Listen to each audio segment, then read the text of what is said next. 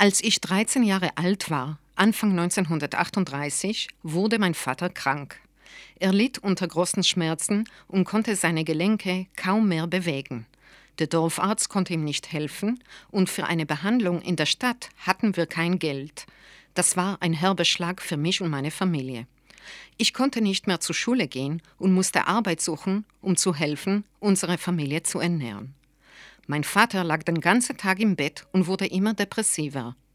Jeder von uns musste von da an mit anpacken. Wir mussten uns gegenseitig unterstützen. Und wie es der Zufall wollte, erschien genau zu der Zeit eine Anzeige in unserer Dorfzeitung. Eine Firma erweitert ihren Tätigkeitsbereich und benötigt dafür weibliche Arbeitskräfte. Die Bewerberinnen sollten zwischen 14 und 25 Jahren sein und über Kenntnisse der chinesischen Schrift verfügen. Kenntnisse der englischen oder japanischen Sprache sind von Vorteil. Der Monatslohn entspricht 50 Yuan. Interessentinnen werden gebeten, sich zu einem persönlichen Gespräch zu melden. Mein Vater fand diese Anzeige und sprach mit meiner Mutter darüber. Sie beschlossen, ich sollte mich bewerben. Aber ich bin doch erst 13 Jahre alt. Ich spreche weder Japanisch noch Englisch, jammerte ich, denn ich hatte Angst, meine Familie verlassen zu müssen. Natürlich wollte ich meine Familie unterstützen, aber ich dachte noch wie ein Kind. Ich wollte mein Zuhause nicht aufgeben. Mein Vater meinte, es würde bestimmt nicht lange dauern, bis ich wieder nach Hause käme. Er sagte, ich könne innerhalb eines Jahres viel Geld verdienen, viel mehr, als ich in der Großstadt als einfache Arbeiterin je verdienen kenne. So wurde es beschlossene Sache. Mit gemischten Gefühlen, unsicher und ängstlich, aber auch voller Stolz, etwas für meine Familie zu tun, ging ich zu der angegebenen Adresse und traf dort auf Frau Zhang. Frau Zhang war eine Chinesin und sie war die Vertreterin der Firma, die diese Anzeige aufgegeben hat. Mei An und andere Mädchen vom Lande haben sich bei ihr beworben und sie haben alle die Stelle bekommen. Der Abschied von meinen Eltern fiel mir sehr schwer. Meine Mutter sagte, Kind, du wirst sehen, du bist schneller zurück, als du denkst. In deinem Herzen bin ich immer bei dir. Du bekommst eine wunderbare Chance. Vielleicht wirst du einen Beruf lernen und musst dich nicht so plagen wie dein Vater und ich und dein Leben lang Reis züchten. Ich wünsche es dir. Mei An und die anderen Mädchen vom Lande trafen sich wieder mit Frau Chang und sind mit ihr gemeinsam nach Shanghai gefahren.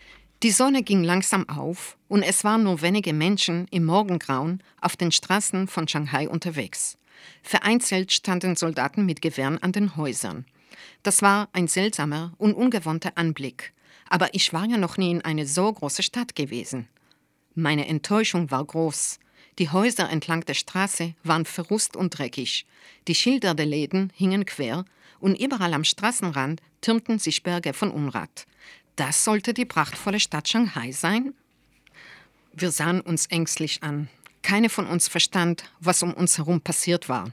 Wir waren alle unschuldige und ahnungslose junge Frauen und befanden uns auf einmal mitten im Kriegsgeschehen. Was wir sahen, war grauenvoll. Die Luft schien schwer von Ruß und Fäulnis. Wir konnten nicht begreifen, was geschehen war, aber wir ahnten, dass unser Leben bedroht war. Da standen wir Mädchen vom Dorf des Schreiende Han und fanden uns plötzlich in eine Welt hineingestoßen, von deren Existenz wir nichts geahnt hatten. Im nächsten Moment kam auch schon ein japanischer Militärwagen herangerollt und hielt mit quietschenden Bremsen direkt neben uns.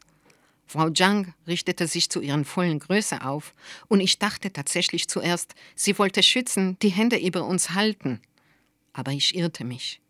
Hinein in den Wagen mit euch, herrschte sie uns an. Und vier japanische Soldaten trieben uns wie wehrlose Schafe auf das Fahrzeug hinauf. Sie machten uns Angst. In den Augen einiger Mädchen blitzte regelrecht Panik auf, als sie die Schwerter an den Gürtel der Männer baumeln sah. Wir begannen zu begreifen, dass wir betrogen worden waren. Frau Zhang hatte nichts Gutes mit uns in Sinn. Eine junge Frau fasste Mut und rief Frau Zhang zu, wer die Firma sei, für die wir arbeiten sollten. Statt einer Antwort ertönte nur Changs schrilles Lachen und die Soldaten schlossen die Plane des Wagens. Wir waren gefangen. Ab da konnten wir unserem Schicksal nicht mehr entgehen. Zusammengefärscht saßen wir in dem Lastwagen, der sich dröhnend im Gang setzte. Durch die dreckige grüne Plane, die einen widerlichen Geruch von verbranntem Plastik verströmte, konnten wir durch ein paar Einschusslöcher hinausspähen. Shanghai lag in Schutt und Asche. Es war schrecklich. Chinesen liefen durch die Straßen. Sie trugen Bindel aus Stoff und Haushaltsgegenstände auf dem Rücken. Ihre Kleider waren zerrissen und dreckig. In ihren Gesichtern stand Angst und Verzweiflung. Es waren bestimmt Hunderte, die sich ziellos durch die Straßen schleppten. Ich konnte sehen, wie ein paar japanische Soldaten in ihren gelbbraunen Uniformen auf eine ältere Frau einprügelten. Andere Japaner schlugen mit ihren Waffen auf eine sich schreiend zusammengedrängte Gruppe von Kindern ein. Es war entsetzlich. Ich hatte das Gefühl, mir würde die Kelle zugeschnürt werden.